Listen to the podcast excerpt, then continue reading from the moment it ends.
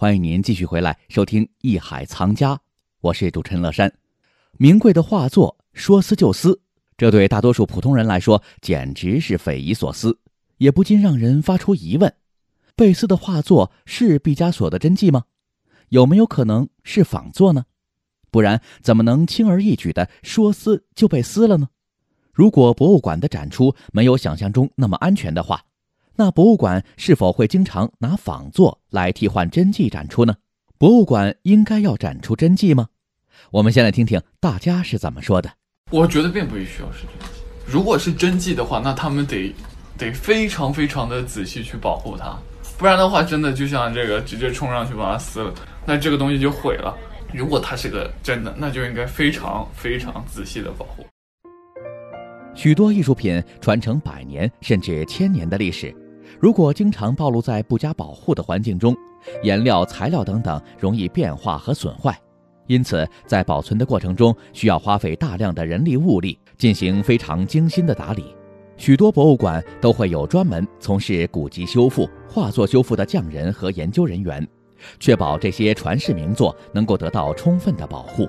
因此，真迹常年放在展馆中展出，必然会影响原作的状态，尤其是展出的时候。如果保护措施不到位，那么发生被游客损坏和撕坏的事件似乎也不是很难理解了。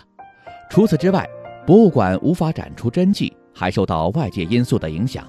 有时候是重要的馆藏出去巡展，需要复制品来补缺；还有就是文物原物无法移动，只能用复制品展示。例如敦煌的壁画展使用的是高清晰度的扫描等方式来实现的。此外，还有一些情况。比如摄影图片展，基于原作特殊的工艺需要，所以有时也要使用复制品，而且展出真品还需要收藏原版图片的一方授权才可以。因此，有时候博物馆会选择展出一些仿制品和复制品。这些复制品虽然不如原品那样珍贵，但是它们的制作工艺也相当的繁琐，而且也展现了它独特的美。值得注意的是。博物馆有义务和责任在艺术品展出时有明确的信息说明，让观众知道展出的并不是真迹。但是作为博物馆，原则上应该是要展出真迹的。博物馆不仅是世界文明和艺术的集结地，也是重要的教育机构，它肩负着让大众能够更多的来了解艺术和历史的使命。正如著名的艺术史学家。芝加哥大学教授乌宏在《三联中读》中提到的那样，如果说美术馆的最大的价值，我认为它就在于看原作。所以美术馆往往有一个成文或不成文的规定，就是放原作。如果迫不得已一定要放复制品，你一定告诉大家这是复制品。就所以原作为什么那么重要？因为任何复制品它不是真的。这个真东西不一样，在手机上或者在电脑上，它往往是都变得很小，变得也不太清楚，大概有个样子。它的细节好在哪里？这个蒙娜丽莎为什么就那么好？你光看一个影儿，你是看不出来的。而且你真想学艺术，你光看那个影儿也不成。所以，怎么能够告诉大家这个原作是重要的，而且可以传达更多的信息？这应该是美术馆的一个非常大的一个功能。刚才乌红老师提到了去博物馆看真迹的意义，相信也能解答很多人关于还有没有必要去博物馆看原作的疑惑。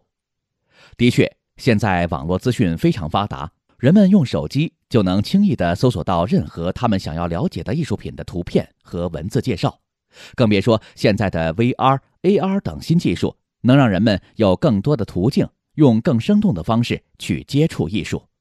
在这样的现实面前，博物馆的存在还有它的意义吗？或者说，是不是有更多的其他途径可以逐渐地取代博物馆呢？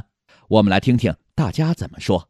对我这种不是很会欣赏艺术品的人来说，可能以后能替代的方式越来越多。因为毕竟像我，就算去博物馆，我可能就是看个热闹，了解一下。可能比如说通过现在一些科技手段，比如说 VR、AR 这种，它可以把一个东西很完整的、很立体的呈现在你面前。就是跟看到个真的一样。其实你去欣赏一下它的细节，这种只要高清的嘛，那你也能看出来了。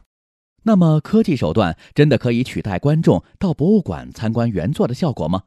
我们来听听艺术市场资深人士、中央美术学院艺术理论学博士马学东先生怎么说。尽管现在的科技很发达，人工智能也在突飞猛进的发展，但是这依然替代不了人们去美术馆、博物馆的现场去实地欣赏艺术原作的那种真实的体验。因为只有当一件绘画作品和雕塑作品呈现在你的眼前的时候，这种给观众的视觉的体验，那种绘画、雕塑材料本身的美，以及包括艺术作品本身蕴含的形式和内容的那种完美，才能够和人的身体体验达到一种共振。这种共振，我想在短期内是不可能被任何机器所替代的。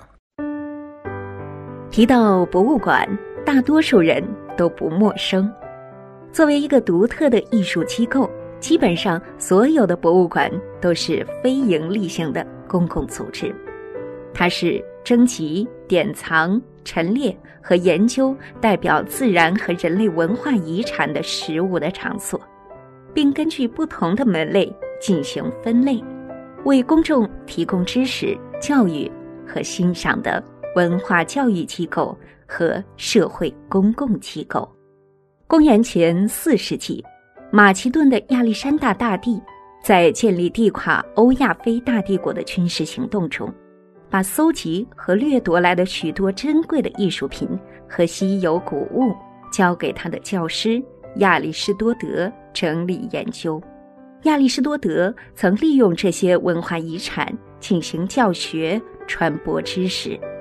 亚历山大去世后，他的部下。托勒密索托建立了新的王朝，继续南征北战，收集来更多的艺术品。公元前三世纪，托勒密索托在埃及的亚历山大城创建了一座专门收藏文化珍品的缪斯神庙。这座缪斯神庙被公认为是人类历史上最早的博物馆。博物馆一词也就由希腊文的缪斯演变而来。现代意义上的博物馆在17世纪后期出现。在18世纪，英国的一位内科医生汉斯·斯隆将自己将近八万件藏品捐献给英国王室，王室决定建立一座博物馆来保存这些藏品。1753年，大英博物馆成立。它也成为全世界第一个对公众开放的大型博物馆。发展至今，全世界大概有五万五千所博物馆，按照不同的功能，一般被分为艺术博物馆、历史博物馆、科学博物馆和特殊博物馆。许多博物馆成为了城市地标，是人们耳熟能详的城市或国家的象征。法国的卢浮宫、英国的大英博物馆、纽约的大都会博物馆、俄罗斯的东宫、中国的故宫等等，是许多游客必去的打卡之地。博物馆保存了大量人类文明的瑰宝。是大众学习历史和接受美誉的重要场所，可以说它的地位无可替代。事实上，很多人正在为推动博物馆的亲民化做出不懈的努力。例如，洛杉矶著名的当代艺术博物馆就在今年的一月十一号实现了免费开放。这一变化要归功于博物馆现任的董事会主席凯洛琳·鲍威斯女士的慷慨捐赠。在去年的十一月。他个人捐出了一千万美金，用于实现免费门票计划，旨在让更多的人能有机会接触艺术，并鼓励大众经常来博物馆参观和感受艺术的魅力。如果说人类的行为能够被记录的话，博物馆陈列的文物就是人类行为的化石。去博物馆看真迹，能够让人近距离的、真切直观的感受艺术和历史，这是任何科技。都无法取代的体验。好，我们稍事休息，欢迎您继续收听《艺海藏家》。本节目由喜马拉雅独家播出。